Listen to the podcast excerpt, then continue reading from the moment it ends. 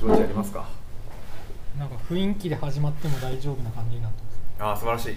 そういうのがいいよな。なんか始め始め方と終わり方が難しい。SE って便利ですよ SE は便利。強制的にこう、ね。なシーンを転換できるので。なんすか SE って？なんかこうちょっとした音楽とかあるじゃないですか。15秒あー5秒ぐらいの。チャッチャッチャッチャッチャササウンドエフェクトあそうそうそうそうわかんないサウンドエンジニアなんかシステムエンジニアかなと思ってああ確かにシステムエンジニアな何えなんでそこでみたいなそうそうやっぱりだト物理トークイベントにこう音楽を導入するっていうのはすごい良くてうんああなるほどちょこちょこやってる人いてなるほど煮詰まったりした時にこうかけると本当なんかぶった切って違う話題に行けるっていう。あいいですね。そうあれやっぱそういう。ササウンド私は鳩時計をよく使って。鳩時計？鳩時計？設定しといてあはい。あのかの子とオンラインで番組やってる時鳩時計で結構。あいいですね。あクロックみたいなえーめっちゃいいですねアプリで鳩時計があってアプリで鳩時計。じゃあパクロ？パクロ？それあのね何分とかに設定してできるからへー。時間を守りたい時とかにこれか。すごいバカな音が鳴るから。あクック。これか。ちょっとさちょっと早速。ベルとかより絶対いいですね。鳩時計すごいえ入手。インストールしとこンストーうルした。もしかしたらどっかでなんかなるかもしれないなるかもしれないしならないかもしれない。ならかもしれない。うんまあ鳩なんてそんなもんでしょ。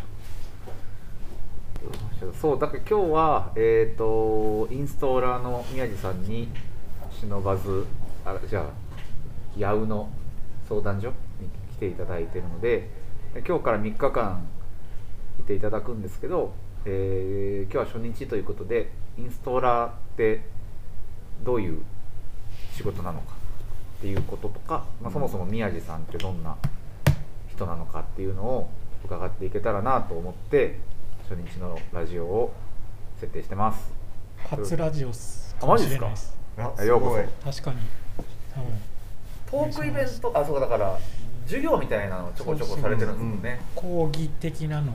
うん。人の前で喋ることはありますが配信されるものにな 対してきちんと録画するみたいなのは初めてです。授業の一部を切り取って YouTube に載せたりとかはうんしてますけど。確かすごいオーディエンスがいるラジオ。に公開収録で。も講義だともっと人聞いてますよね。そうそうななんか謎の緊張感はすごいんですよ。たまび本当に多くて講義に。はいはいは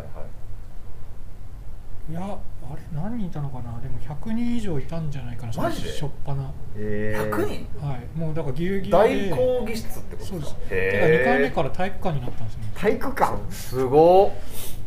それは体育館はさすがにコロナでだったからもっと広いところに行こうと言って体育館にして、はいはい。1回目はコロナじゃなかったんですよ。まあそうっすよね多分。それでぐらないんかノートがバズったのがその時で、うんうーん。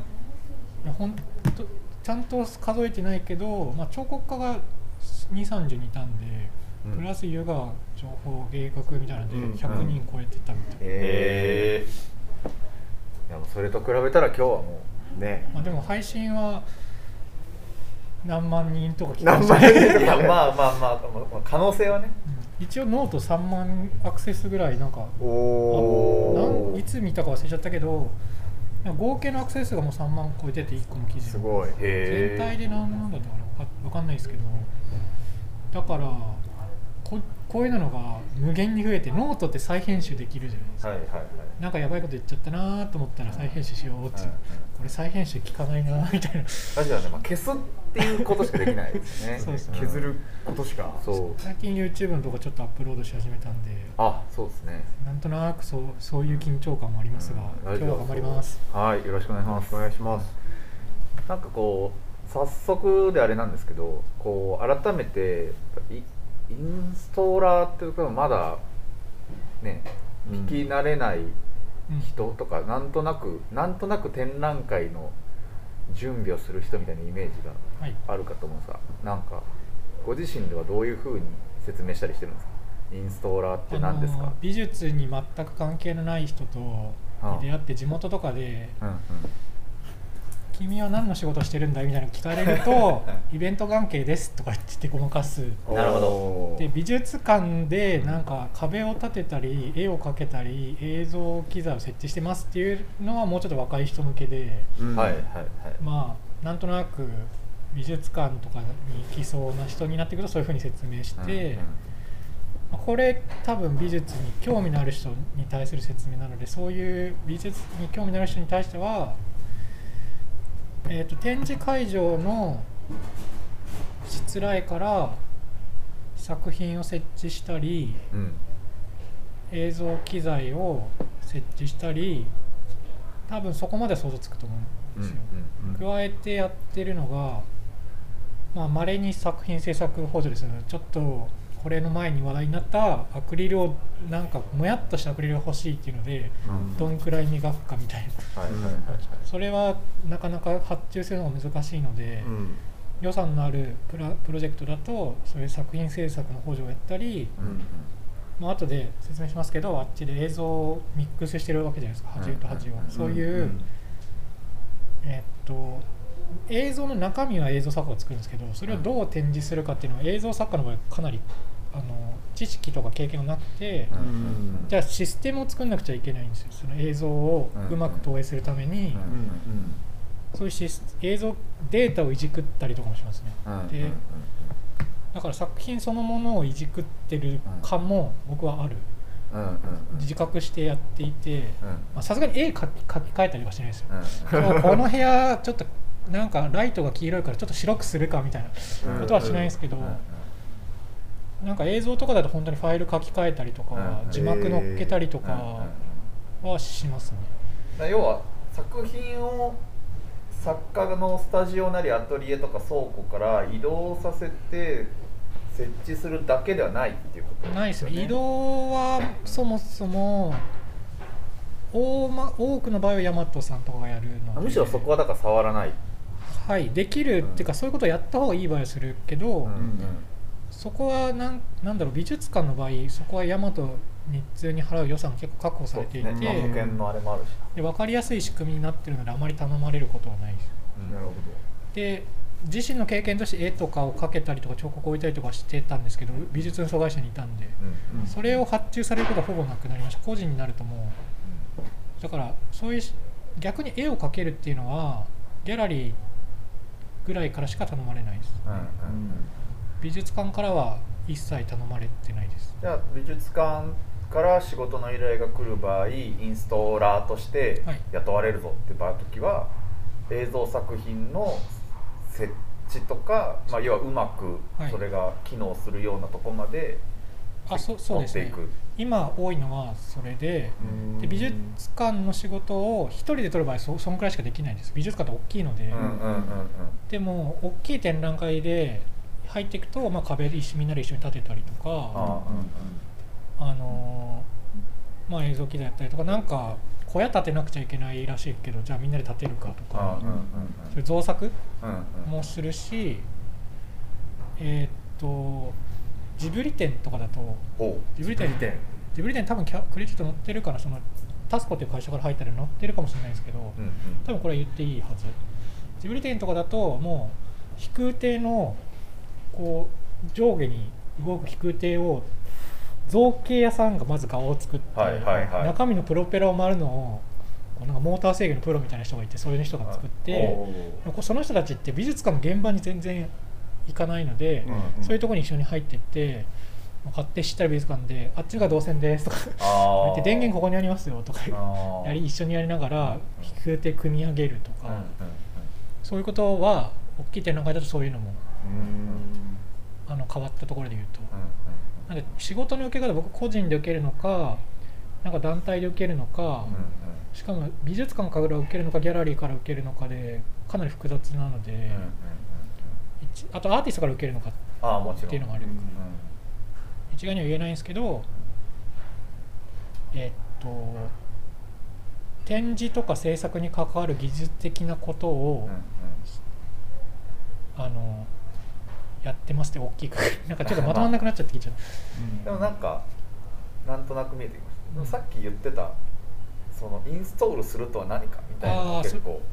授業用に説明したうん。うんあの僕が広島一律大学でインストーラーインストールってはどういうことなんですかっていう授業をやったんですね、うんうんうん。リモートで。その時に書いた文章を多分公開できると思って今遂行してるうん。でそのうち公開するんですけどその時に説明した方法は、まあ、インストールって一番聞くのってパソコンにアプリケーションインストールするとか、うん。うんうん携帯スマホでアアプリを落とすとか言うかな、うんうんでも、っていうのが多分一番聞くインストールって単語で、うんうんまあ、なんか物を入れるんだろううんうんなんか中に。でも美術館の中に作品を入れるのかとかうん。でもちょっとなんか意味がよくわかんないなと思ってえ一応英語だったし英語辞典で調べてみようと思って、まあ、英辞典で調べたんですよ一応。えなんか日本英和辞典だとわかんない時あるじゃないですか。はいはいそうす AA で調べそう英で調べたらでかい機械を工場に持ってって、うん。ドンって置いて、うん。それがちゃんと稼働するようにセッティングすることみたいなこと書いてあって、あのだからあとシャワーをあのちゃんとお湯が出るように、こう家に設置すること、うん。まあ、設置ってこ日本語訳では設置になっちゃうから、うん。インストールって設置に訳されやすいけど、多分基本的には使える状態にすることうん。なるほど。だと理解してます。で,、でもう一つ面白かったのがなんか総理大臣に任命される彼は総理大臣に任命された若干間違ってるかもしれないけど「He was installed as a prime minister」みたいな。うんアズなのかなちょっと分かんないけど、いやこれ任命だなと思って全然、うん。しかも人に使ってるし、うん。設置じゃないじゃないですか、でも彼は総理大臣になったことによってなんかその人の持ってる能力が発揮されるので僕が学生にした説明は、まあ、インストールっていうのはなんか人とか物をとか、まあ、機械とかをすぐそのすぐ使える状態にすることとかっていうよりは、まあ、それもあるんですけど、えーそれが持ってる機能とか能力とかを発揮できる状態にしつらえることみたいな感じで説明しました。なるほど。だから単に物を移動する動かすだけでもないしえっ、といわゆる技術屋さんプラスなんかその場がうまく動くようにあコンセントここありますよとか動線あっちっすよってね。他の方にそういうことを積極的に働きかけるってこともするしなんなら作品をこうした方がいいんじゃないかっていうか映像ファイルをこうより事故が起きないような形にあそうです。ちゃんとファイルが機能するように、うんうんうん。このプレイヤーでこのファイル動かないなっていうのをちゃんと書き換えて動くようにしてあげるのから絵で言ったらここの天井2400しかないんですけど美術館と同じで目線の高さ1500だとちょっとなんか上が詰まって見えちゃって気持ち悪いなっていう時にうん。ここを1500じゃなくて1470とか1450ぐらいまで5センチぐらい下げちゃってもいいかもしれないですねみたいなのを提案したりとかそういう部分が具体的なところで抽象的なところまでいくと作品制作に関わってくるようになると相手そのアイデアがちゃんと機能するような方法を提案したりとかもしてうんうんそっちはもうちょっと抽象的な。うんだからアイデアをインせ作品の中にインストールするっていうのはアーティストがすることなんですけど、あのまあ演劇とかビデオやってる人がかなり多いんですけどその展示まで持ってこうとするとギャップが大きすぎて、うんうん。なんかギャップが埋まんないからこういう技術があるんでこうしてみてはどうでしょう、うんみたいなのを提案することが結構多い、なるほど。なまあ絵画とか彫刻もライティングとかはうんうん。やっぱり難しい部分が多いんで提案してる人多いと思います、うんうん確かに。結構変わりますもんねそれでね。例えばなんか直近でもちろん言える範囲でいいんですけど、トヨタでこの間はい。やられてたじゃないですか。あれとかだとどういうあそれはで展覧会に全然言っていいです。クレジットされてるんで。じゃあ交 交通年のうん。個展、トヨタの。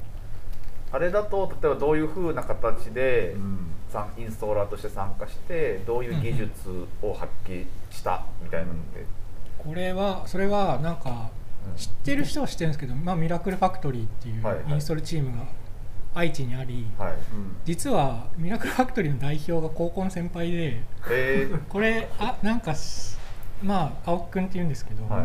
僕高校生の時にデッサンを教えてくれてたのが青木くんで。へですごいすごい高校の時からの知り合いで、ーうんうん。まあ愛知って言ったらインストールチームはミラクルだよねみたいな感じうんになってて、まあ、造作がすごい得意なんですよ青木君は。さっき言ったそうですね八戸で田村雄一郎さんがやってますね、うんうん。その時はなうんん。なんかえっとデパートの一部みたいなうん。のを展示会場内にもうそのものを作るみたいな。天井もちょっとシミができるのをシミを作ったりとか。へなんかタバコの焼け跡とか汚れとかを再現して。再現しながら作ってもともと造形屋さんやってたらしくて、うんなるほど。まあ、そういうのが得意なタイプで、まあ、あんまり映像機材とか絡むと結構呼ばれがちでだから僕個人としては受けてなくてミラクルファクトリーっていうチームの一部として参加し一うん。ただの一人として参加していて、うん。で僕がやった内容はひたすらプロジェクターを天井から吊るっていう。一人で全部吊り一人でじゃないけど持ち上がらないんで、いはいはい、うん。うんまあ気楽実質一人で。そうで気楽亭含め、うん。うん。プロジェクターを吊るっていう役どころは僕が全部になってましあの会場で釣られていたプロジェクターは全てたはい宮地さんの指紋が絶対ついてるはずだってそうですね。もうなんかもう暇がなさすぎてスクリーン貼るとこ全く手伝いませんでしたね。ああそういうのは青木くんとかこうんうんうんうん。うみんなをまとめて。それはなんか物量的に大変だっていうのはもちろんあるとしてももうちょっとなんかプロジェクターをすること自体がやっぱちょっと難しかったってことなんですはい。えっとプロジェクターを吊るっていうのはかはい。結構難しい作業で、なぜかというと光って曲がらないので、ほうほうほうあのプロジェクターってすごい硬い素材みたいな彫刻的に言うと。うん。石より硬いみたいな、うん。だからあなんかちょっとずれちゃったな四角収まんないなみたいなのを綺麗に補正なしでもしつけようと思ったら、うん。なかなかできる人はいないと思いますね、うん。っていうのが僕なぜか得意だったんですよ。へ初めて触ったのは本当に6年前とか。うん。でそんなになんかずっと触ってたわけじゃないけどなんか最初から意外とできちゃってでなんかプロジェクターつける係みたいになっててミラクルとか なぜか。えうんでまあプロジェクターの難しいところはそういうふうにきちんと四角く映るようにつけるのがまず難しい。うんうん。うんあと投あの投影距離っていうのがあるんでうんうんうん。まあその簡単っちゃ簡単なんですけどうん。あの普通なんだろう近くに行けば行くほどちっちゃくしか映んないんじゃないですか、うんプロジェクターって、うんでズーム効かしたりワイドにしたりとかテレ,、うんテレワイドか、うん。テレズームか。うん。で調整するんですけどまあ限界はあるんで、うん。ちゃんと測量ができないとつけれない。し、そのどこの位置が来るのかっていう機材の選定を、うん。えー、とスペックから仕様から読み取って選ばなくちゃいけないとか、まあ、ポイントはめちゃくちゃいっぱいあってでも通年の場合はとにかくあの天井がやばかったですね。そのうん。天井が裏に配線はわすんですけど中に潜っていくと狭いし、うんうん。あどうぞ。どうぞどうぞ。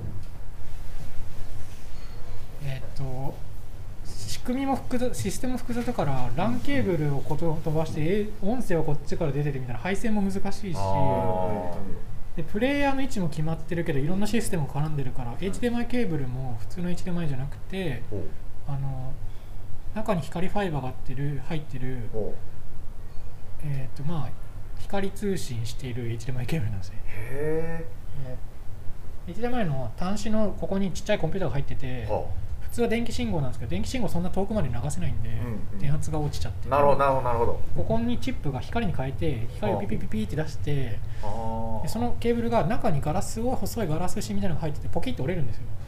折れると映んないからあそれの取り回しも難しいし、プロジェクターもでかいから釣り元も頑丈じゃないといけないし、でかそうするとなんか天井に引っ掛けるところを作るっていうか、まあ、うん。穴開けて上に単管突っ込んでそこでなんか軽量鉄骨の骨材とうまく組み合わせてうん釣ってるんですけど、そういうのも難しくなるし,、そういうのはだから大変でした。ね規模が規模が大きいから大変っていうか、まあ、複雑でしたすごい。うん。で一番大変なのはトヨタシビ美術館の展示室1うんうん。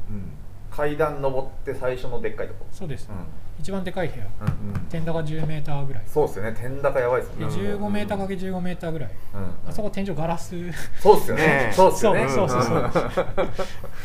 ん。ガラスに穴開けれないし、うんいやなんか青木君がこうやってやればいいいいよねみたいなこと言ってたけどなんかすごい自信満々に言ってたからできるんだろうなと思ってよくやってるなと。なんか2人で一応一応考えて。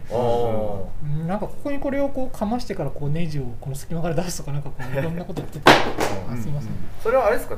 さアーティストが最初にそういうこういうふうなプロジェクティングプロジェクターをこうやってこう映像を投影したいって言っていやそれを実現するなら天井からこうやってつらなあかんなみたいになってガラスだなみたいなこうこうキーはわしたりできんなみたいなじゃあ刺すかみたいなそういう順番でこそうです考えていく。ね一応アーティストはプロジェクターがこの辺に位置にあるっていう図面は書いてます。アーティストが書くっていうアートファクトリーっていう、う、うんうんうん。あのーシンガポールの、うんうん。まあ制作補助っていうか、うんうん舞台とかにで活躍してる会社っぽいですけど、へえそこがその展示計画立ててこうこうこうすると常に作品がこう展示できてスクリーンの指定とかもあって、はい言っていいはず。っうんうんうん。ていうのが来て、うんここにプロジェクターいるじゃんどうやって釣ろうみたいなのをそこから考えてできなかったらちょっとずらしていいですかスクリーンとかそういうのも交渉ししながら、うんなるほど。ここはさすがに無理だと思いますとか、そういうのもあありました、まうんうん。あ、大体ちゃんと病気は飲みましたけど、うん。でうんなんか何回かこうスクリーンの位置も移動してここは相当難しいっていうのは、うんうん。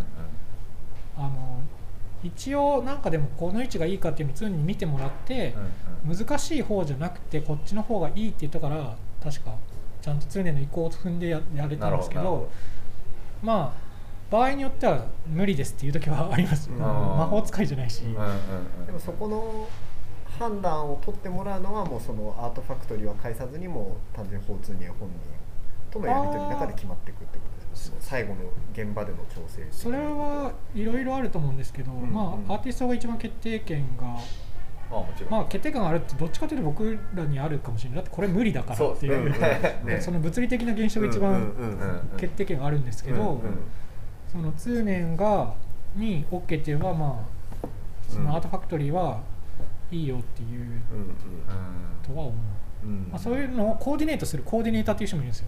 そうですね。よく知られない職業の一つ、うん大事な大事な仕事です。それもちゃんとクレジットされてる鈴木さんという人がうやうんってます、なるほど。で鈴木さんがいろんな人のアートファクトリーとかに電話したりとかなんかしてこうなったよっていうのを調整してってくれる。うんうんしだから鈴木さんにこうちょっとさすがに無理っぽいんですけどみたいな。うん相談したりとか、うんまあ、決定権はいだから誰にあるかっていうよりはみんないい展示にしたいと思ってやってるからもちろんもちろん。うんうんあの、まあ、折れてもらう時は折れてもらうし、頑張る時は頑張るしキュレーターからノーっていう時もあるし、うんうんうん。作家はこれじゃ嫌だっていう時もあるし、うんうんうんうん。誰かが収まってわけではない感じがします、僕は。うんうんうん。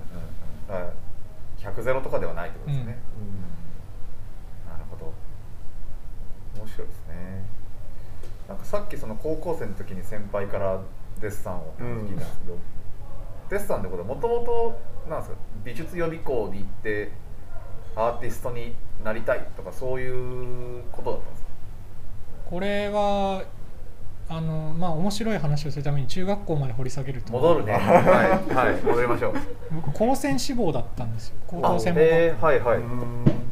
で三重県鈴鹿高専っていうところがあって機械科を受けたんですけど、うんまう。んあ中学校の成績が悪くてあんまり受からなかったんですね。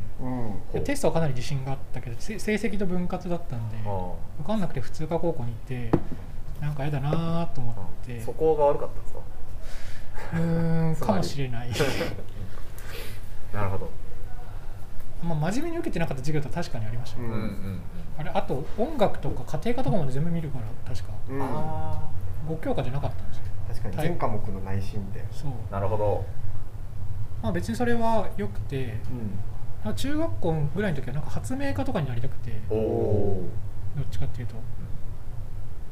で高校でアーティストになりたいとは考えてましたがうん。うん。今思うとそんなに本気だったのかなっていう気は、うんなんとなく高専に落ちてなんかやさぐれたわけじゃないけど、こうん。うなんか普通に工学部行く勉強するのもなんか気持ちが入らず。うん。でもその時に、まあ、ケーブルテレビとかインターネットとかがだんガンガン入ってくるようになってインターネット使っていろんな情報に触れたりとかしていくと、うんミュージックビデオとか見るようになってうん。ミュージックビデオちょっと面白そうだなってただ普通にちょっとかっこいいなみたいなうんノリで美大行ってみようかなって思ったらなぜか美大術部に行ったら青木くんがいて彫刻がいいよってなぜか彫刻によってまあそうですね。なんか彫刻の方が物理的に向いてたっていううん。物理的って自分に向いてたっていうのもあります。3D だったから、うんうん 2D だけで勝負するより 3D で勝負した方が自分の得意な脳みそを生かしていた。うんだと思う。でそれで彫刻家に入ったはいいが彫刻のことはあまりよく分かってなく、うんうんえーっとそうですね。まあでも現代アートは面白いなと思ってました。現代アートとかは大学に入ってから見るようになったけど、うんうんうんなんかザ彫刻みたいなのはちょっとよくわかんない世界だなと思いながらも、うん。まあ、別に嫌いじゃなかったけど、うん過ごしていって作家活動するかって言って、うんうん。作家活動してたけどなんかそのインストーラーっていうくくれないみたいな感じでもある通り作家と作家活動もあんまくくれないじゃないですか。そうですね。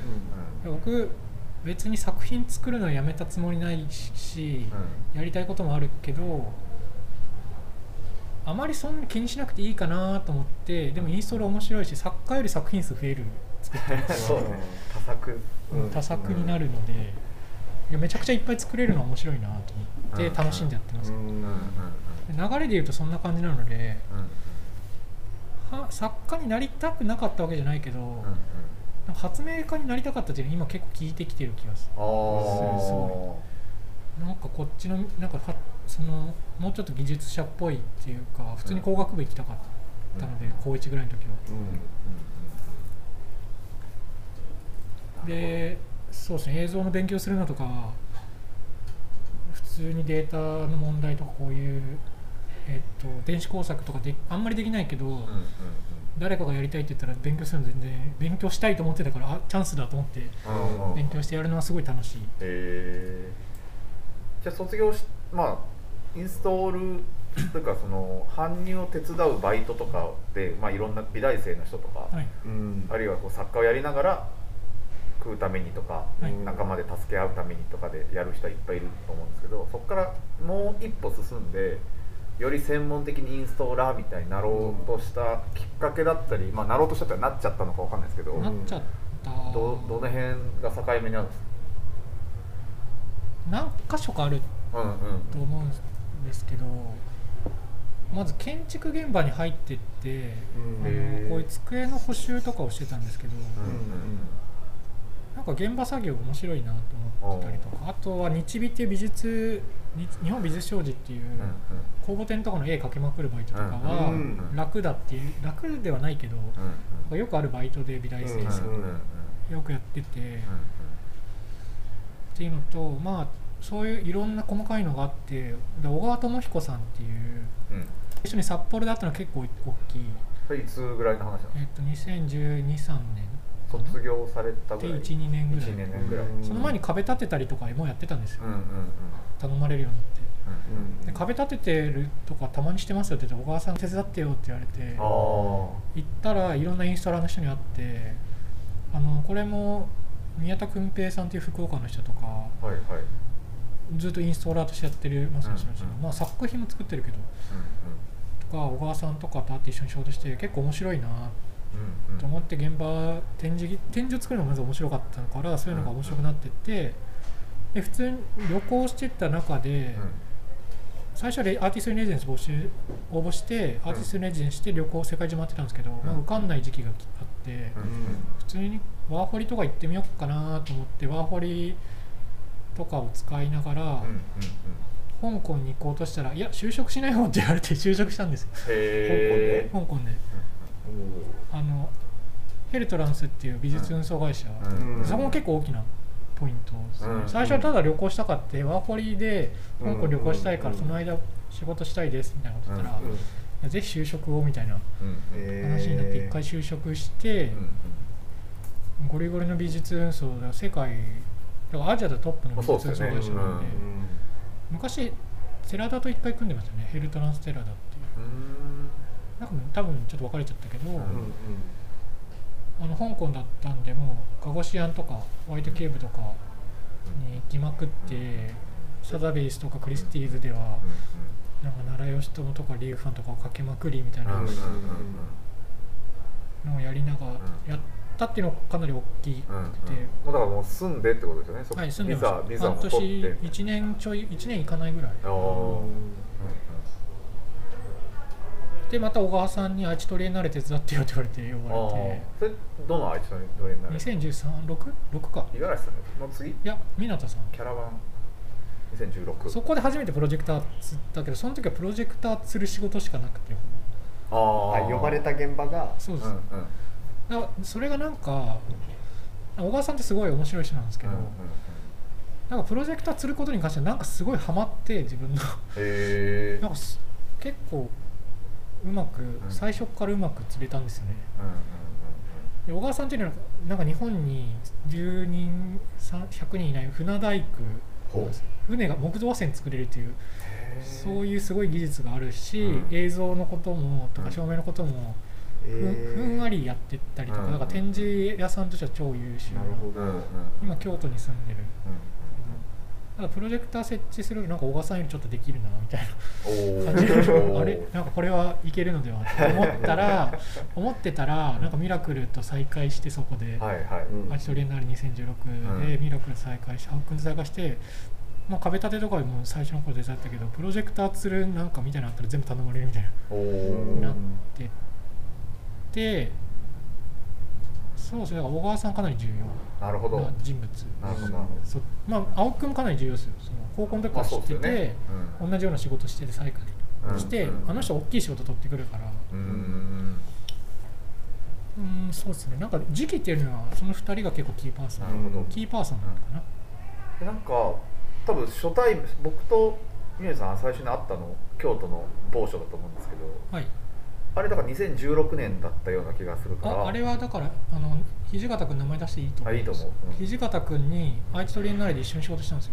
ああそうですそね。そこで一緒にプロジェクターつってて、うん。うんなんかひツイッターかなんか見てたら偶然2人とも京都にいるみたいなので、うん。何やってんのって言ったらなんかの展示の打ち上げがあるから来ますかとか言ってへえ言う話になって僕が行ったら、うんいなんか初めて会ったみたいな。そうですよね。うん。だからもう名前出していいと思う。けど、まあ、首塚っていうみんながうん。よくそこであめっちゃ面白かった利用してた、うん。うん。黒崎壮っていう批評家と今村さんっていうパートナーの2人の家、まあ、僕は入り浸ってたわけです変人がいっぱいいてそうやばい人がいっぱいいるとこ、あそこじゃあ本当に香港から帰ってきて愛知トリエンナーレで映像のはいする仕事しだしたぐらいだったってことなんですね。そうですそうです。あの時はだからもうあのペペですよね結構。へえシドニービエンナーレとか行ったりして、うんうんまあ、通年もかなりなんか一つレベルアップしたのって感じしたけどなんかうん。難しい現場やんないとレベルアップしないの。あの時は本当にちょっと触り出したぐらいだと思う。プロジェクターとか映像機材とかは壁とかは立ててたんですけど、まあだもう造作まあそうですね。簡単な一般的な人がやるような展示台とかうん壁立てはできてたんですけど、まあ、映像機材に関しては本当にそっから。い今と今の10分の1も知識なかったと思います。へー。でそこでじゃあ愛知の後もいろんな国際展とか展覧会とかをこうあとまあアーティストからの相談とかを受けたりしてずっとやってきてて、はい。でもなんか一方でツイッターとかまあノートですよね。でなんかこう自分の持ってる技術とか知識体系をこう積極的に多分共有した方がいいって思われたタイミングというか理由みたいなのがあったんですか、あのー最初やっぱ土方君がワークショップしてたじゃないですか、やってた、うん。あれは素晴らしいですよ、ね。梱包とか搬入とかうんの基礎的な、あはじ僕は第一人者だと思っているけど間違いないですね。他にやってる人過去にいたかなっていうぐらいいたかもしれないけどまあああやってこうその美大の外の人にもそれが認知されたりしてるのは、彼が最初かもしれない、まあ、かなり最初の方だと、うんっうんていうのを一緒に仕事した後に知ってその時は知らなかったそんな。ことやって、うん。でそう土方君が秋田公立美大に行ってそこで僕の玉美の先輩の木木村武史武史だよ。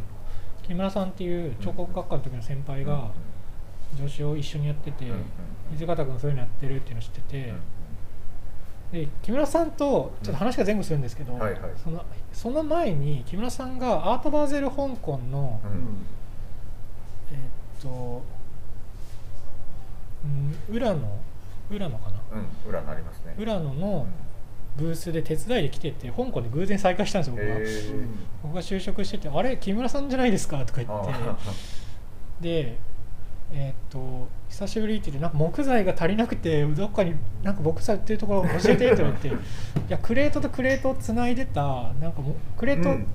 とクレートをなんかコンテナの中でぐちゃぐちゃにならないようになんかビスで揉んでつなげちゃうんですよ。うんうんでそういう木材が大量に裏に余ってるから持ってきますよって言ってついでにノコギリも置いときますねって言って。ちょっとなんかただ契約外のギャラリーだから手伝いうん手伝いはしないです。なるほどなるほど。うんうん。手伝いなんですけど材料と道具を置いとくくらいならできますよって言って、久しぶりに再会して僕は展示の仕事をしているっていうことをまず木村さんがそタイムタイムラインとしてはそこで木村さんが認知する。なるほど。でその後に木村さん秋田のに行って、うん。土方君っていううん。展示のワークショップをしてるやつがいると。いうのを見て、うん。その後に木村さんは彫刻学玉美彫刻科の上専任講師かなほうほうほだからフルタイムフルタイムじゃないけどその非常勤ではない。役職について、でうちもワークショップしたいななんか学生レベル低くなってんなみたいな思ったらしくて宮地呼ぶかみたいな。なって呼ばれて「あやりますやります」って言って、うんうん。最初は、まあ、暇だしいいかなみたいな。そんその頃はだからノートがバズる前なんで、うん。そんなにめちゃくちゃ仕事が来てたわけじゃない。うんうんうんし大学面白そうと思ってうんうん行ったんですよ。でそこで人前で喋る自信がないと。うまく。うんうん。だからちゃんと文章に起こして、うん。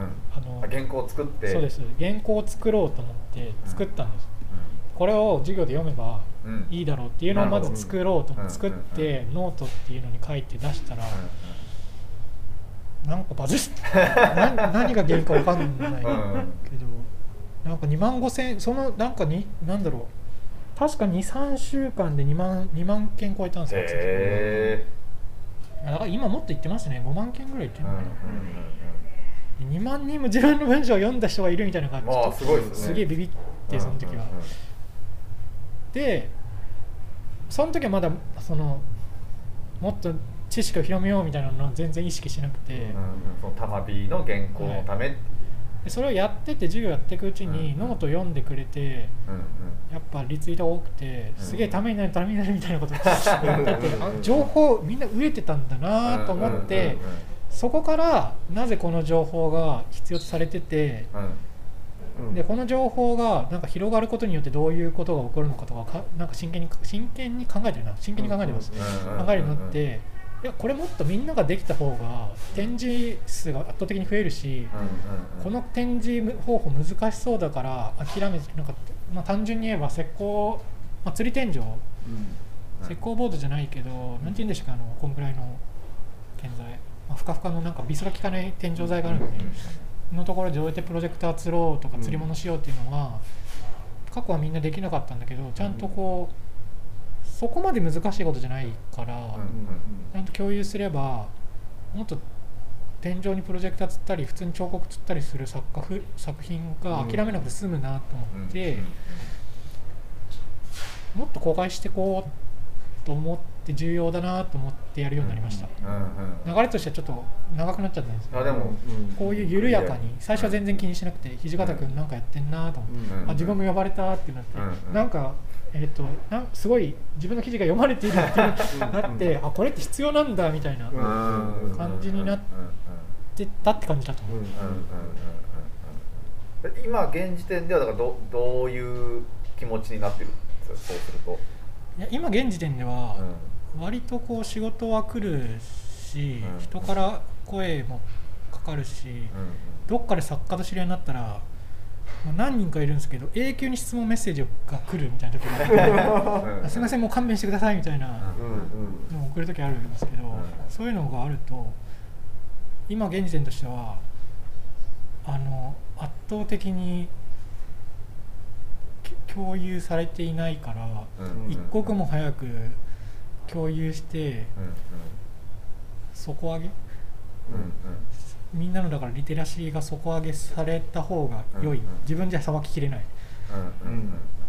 特に、まあ、すごく難しいところは聞いてもらっすごく難しいっていうか、まあ自分にしかできない判断とかもあると思うんですけど、うん誰の判断が正しいとかじゃない時もあるじゃないですか、こっちの判断の人の方がこの人は好みとかもあるし、そういうのは置いといてでも圧倒的にちょっと教した教科書があったら減る質問とかうなんか免れた没プランとか、ま、あのなんか展示可能だった没プランとか、あと仕事量が減るとか、展示のこ回数が増えるとか、まあか、いろいろ加速するから、とにかく早く底上げした方が良いなと思ってます、みたいな感じ。うん。なるほどかな。ね。なんかそうだからこの間も似たような話になった時に出ましたけど例えばカラオケが死ぬほど日本で根付いてうん。普通の人が普通にカラオケで歌を歌ってそれがどんどんみんなすげえ上手くなるみたいななっても、うん。決して歌手は減らないしプロプロの そのライブコンサートには人ちゃんと集まるし、うんうん。みんな音楽聴き続けるから、うん。つまりそこの技術がどんどん共有されることで、うん。別にそのそれがプロの仕事の人たちと変にぶつかるみたいなこと多分なくて全然ないっす。ねむしろ、あこんな難しいんだとか、うん。もっと知ろうとかうん。言って多分相乗効果になる部分の方がきっと多い、お多いし、うん目利きが増えますよね。あそう。ね、頼まれる時によくわかんないけどこれ難しいんですかね？お願いしますみたいな。うん。感じで頼まれなんか何も考えずに頼まれるよりは、今回ちょっと簡単なのでお安くあいいっすよって言えるし、うん。今回はいつもお安くしてもらいただいてるしすごいなんかあの難しいプラン持ってきた作家がいて、うん。かなり上乗せしてますんでみたいな理解が増えるとか、いやこれとこれ同じ値段っておかしいよなと思う時もある、そういうなんだろう自分の仕事に対する理解が増えればいろいろ健全になりそうな気もする。うんうんうん。そうっすよね。なんかうまくねだから基本自分ができることを増やしていくっていうのももちろんあるし自分ができないなってなった時に誰かにそのもっと詳しい人に適切に相談できるようにするのもいいし、まあ、いずれにしてもなんか作りたい時に作りたいものを作れるような仕組みがそうですね。そその相談みたいなできていくだろうなっていうのは。あるんですよね。まさにこういうとこがあってもいいし、うん。まあや自分が主にあの圧倒的にトップアップよりボトムアップの方が重要な気がする。ほうほうほうほうその相談場所があるとかいろんな方法があると思うんですけど、うんコンペが悪いとは言わないけどやっぱコンペって限界があると思うんですよその、うんうんこれはちょっと自分の考えだから主張したいわけではなく僕はなんかそう考えるなっていう話として、うんうん。えーっとやっぱコンペって人間が選んでるじゃないですか今。うん。今日の質問の人とかもちょっと喋ったけど、うんそう相談か相談のうんうん。喋ったけど、34人の審査員が考えられるうん。作品の良さなんて超ちっちゃいじゃないですか、うんうん4人の人間が思考できる範囲でしかない。うんうん。だったら2万人の展示経験広げた方が、うんうん。なんかし業界変わりそうなうんうん気がするんですよね、うんだからやるがいはあるなと思ってる のとただこう教えることをずっとやっていきたいわけではなないので。そうね。そういうふうにでも展示が増えたら業界面白くならないかなって思うと、うんうんうん。ちょっとやりがいはうんあります単純に楽しい。うんうんあなんか新しいスキルできた共有しよううんうんみたいなこれできたらだから発明発明家っぽいところに戻るんですよあ確かに。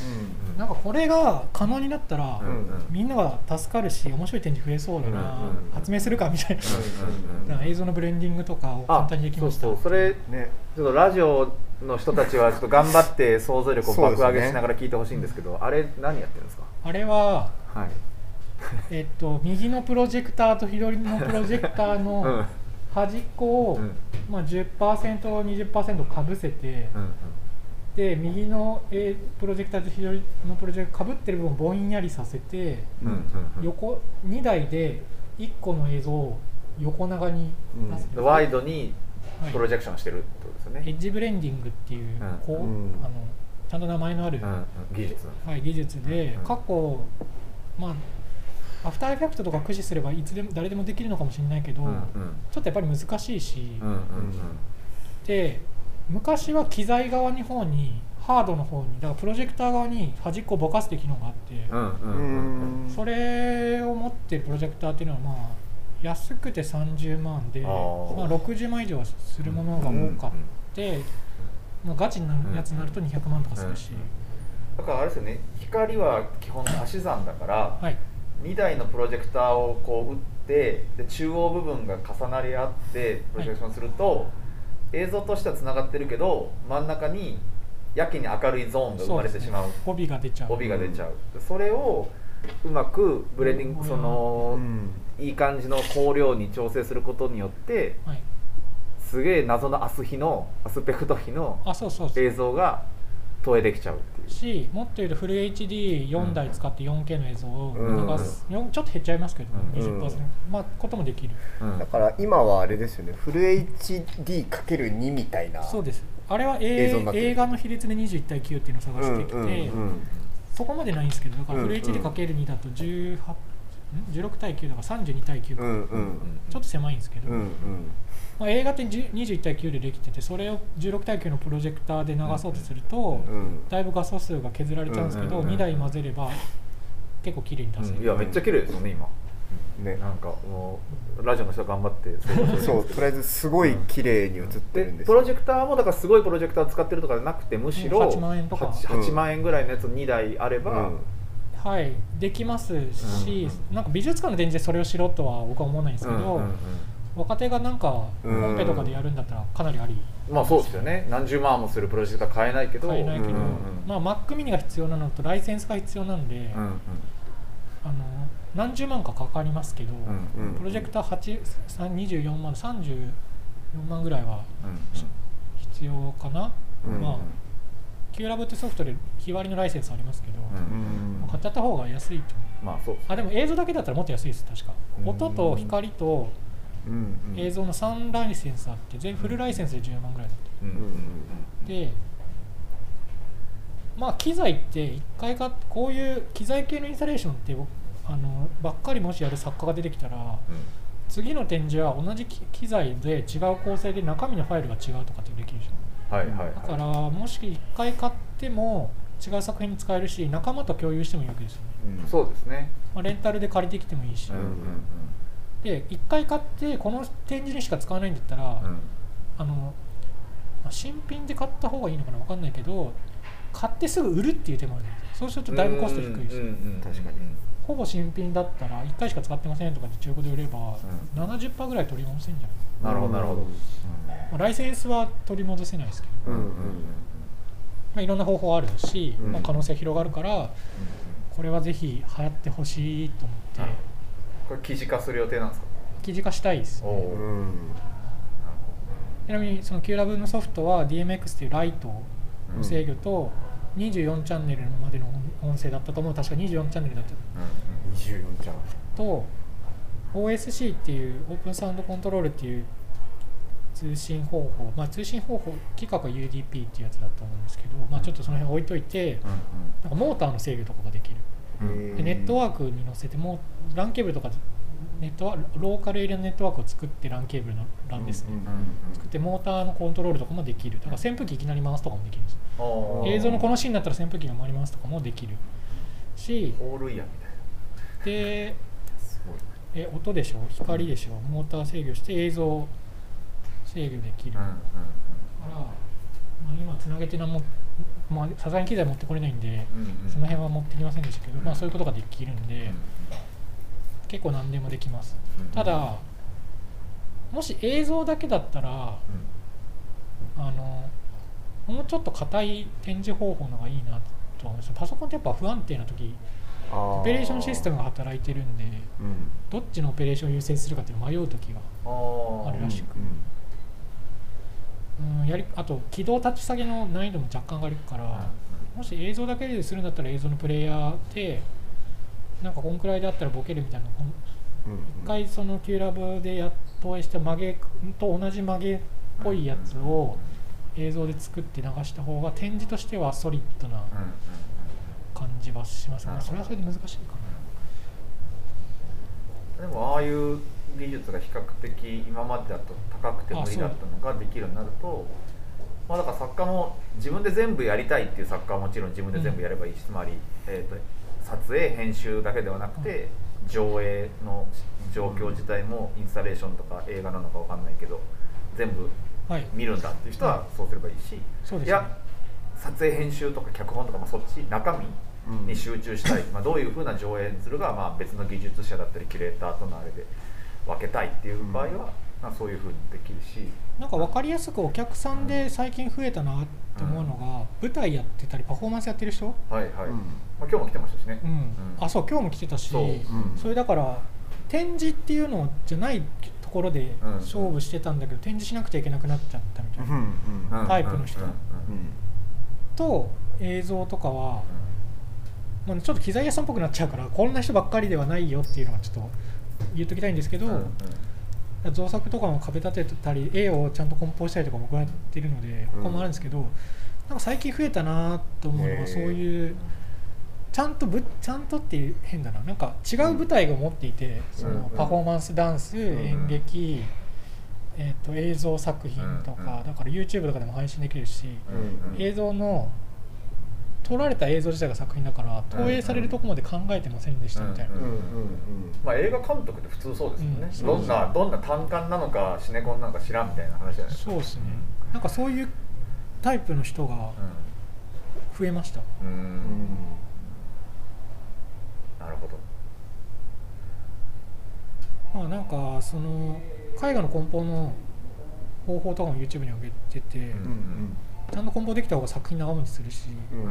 それは発明じゃなくてただ覚えた仕事を、うんうんうんうん。あの共有しただけなんですけど、うんうんと自分で開発した方法とかももしあれだそういう開発したいなと思いますね。うん。いや面白いですね。あなんかマインドは発明家発明家。なのでは、うん。なのではっていうかこう自分はちょっとそういううんうんうん。風でありたいなうんうんなるほど。いやいいですね。そうですね。なんか中高生のところに掘り下げるとこういう話が出てくるっていうのは結構面白いなと思って、うんうんうん。そこを聞かれると思ってなかったので結構面白いです。でもやっぱりこの仕事しててよく思うそのなんか必ずしも展覧会というアウトプットじゃなくていいんじゃないかっていうのは、まあ、常々言ったり思ったりしてるんですけど特にまあ作家のキャリアを見るときにこうなぜか展覧会ベースでこう評価がされるみたいなすごい。うん。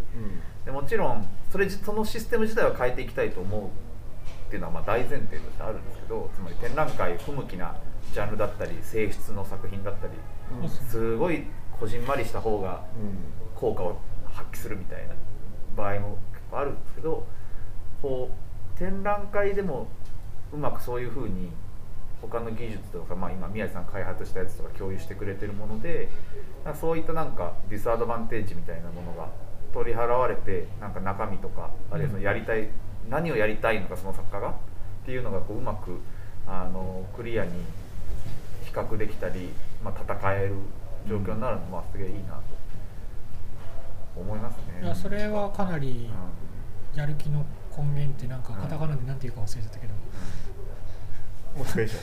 モチベーションだ。ん動機、あんまりなんかロリアルタイムで話すのはやっぱ得意ではないですね。文章に一回書いた方がいいなと、うん。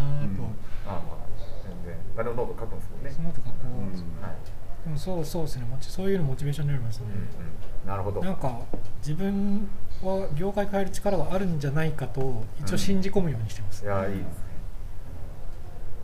いやまあ今後ともどうぞよろしくお願いします、はい大丈夫ですか？なんかないですか？か鳩時計にならなかったですよいやすみませんあのねわかんなかったアンドロイドに鳩時計のアプリが全ダメ然なくて。だったか。あーアンドロイドかそれ。そうそうなんですよ、はい。鳴らしたいなってずっと思ってたんですけど、まあ明日明後日も2日間あるので引き続きよろしくお願いします。多分いろんなアーティスト相談来たりとかすると思うので、ね。最終日は逆にあそうですね。みんなで宮地さんの相談に乗ろうの会があるので何そう。しよだけどそのインストールミュージアム構想とかの。うああインスタレーションインインインインストラクションか。インストラクションか、うん。あれやりたいんですよね、うん。なんかその辺とかまた聞けたらなと思ってます、あれ。とかインストラクションか。そうですね。具体的になんか自分自営業やってますけど、うん。事業を回すところとかは結構テクニカルな質問だから経理どうやってんのみたいなそういうのはあるし、まあ、でもそういう相談もちょっと欲しいですよ。普通になんていうんですか超あちゃんと税理士さん呼ぶ会みたいな。税理士とかでもいいんですけどそうするうん。な会社の社長とかすごいやり手の。ああまあまあ普通にぶっちゃけどうしてんすかみたいなそうですう。ん。なんかアーティストそれじゃ食ってけんでしょとか言って、うん。こういう方法でも稼いだらみたいなうん。アイデアとか出してくれる。うんうんうんいや面白かった。ですすげえ面白かったです。ありがとうございますありがとうございますなんかせっかくなので聞きたいとか質問とかあります？か宮地さんに。ラジオだと見えないけど、た立ってやりますか、ねここら辺の話とかも。してもいいんじゃないですか？多分ろ届くと思うけどなんか質問しにくかったらこうワイワイ立つと大体みんなこれなんすか？とか言い出す。あうんそうじゃあここにいる人たちの特権ということで謎機材 紹介やってもらいましょう